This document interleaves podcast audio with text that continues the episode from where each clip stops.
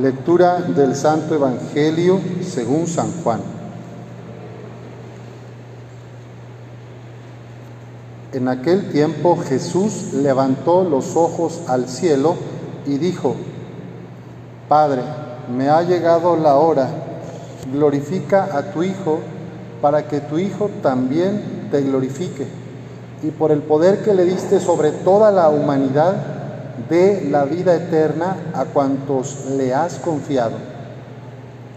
La vida eterna consiste en que te conozcan a ti, único Dios verdadero, y a Jesucristo, a quien tú has enviado. Yo te he glorificado sobre la tierra, llevando a cabo la obra que me encomendaste. Ahora, Padre, glorifícame en ti con la gloria que tenía antes de que el mundo existiera. He manifestado tu nombre a los hombres que tú tomaste del mundo y me diste. Eran tuyos y tú me los diste.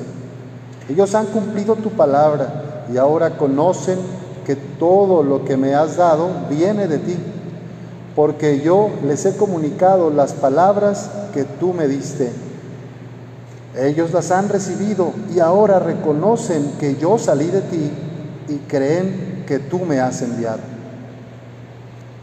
Te pido por ellos. No te pido por el mundo, sino por estos que tú me diste, porque son tuyos. Todo lo mío es tuyo y todo lo tuyo es mío. Yo he sido glorificado en ellos ya no estaré más en el mundo, pues voy a ti. Pero ellos se quedan en el mundo.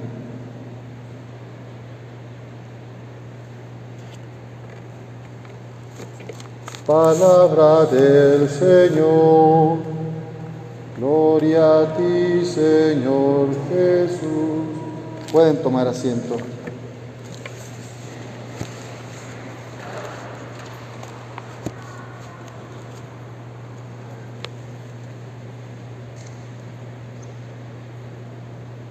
No vale la pena vivir si no tienes algo por lo que morir.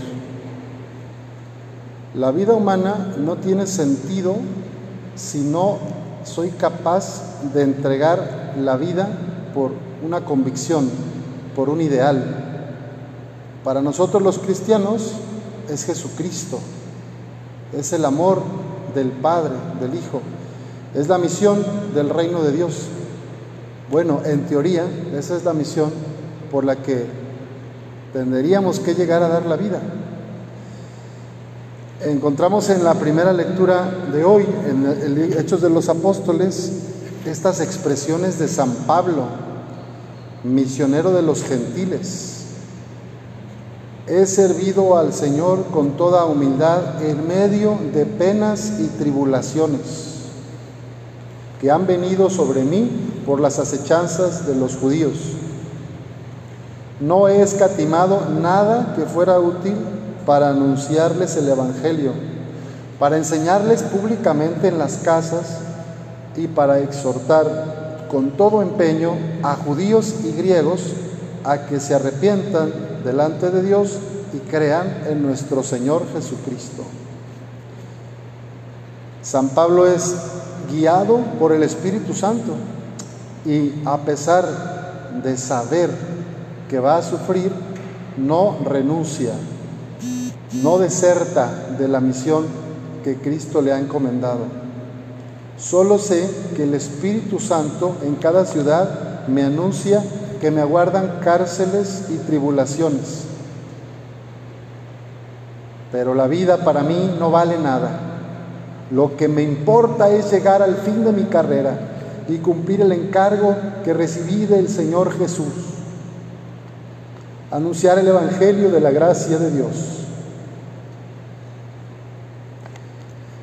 Podemos preguntarnos al ver a Pablo, un hombre como tú y como yo, con debilidades, con carencias, con traumas, con vicios, ¿cómo fue capaz de transformar su vida.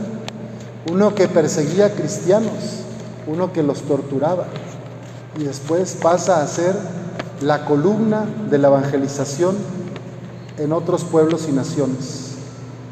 Es un gran ejemplo de que por más que yo esté lejos de Dios, por más que haya cometido errores en mi pasado, por más pecados que yo tenga, o cualquiera de nosotros, si nos dejamos guiar por el Espíritu, si nos arrepentimos y nos convertimos al Señor, podemos hacer maravillas por el reino de Dios, por la comunidad.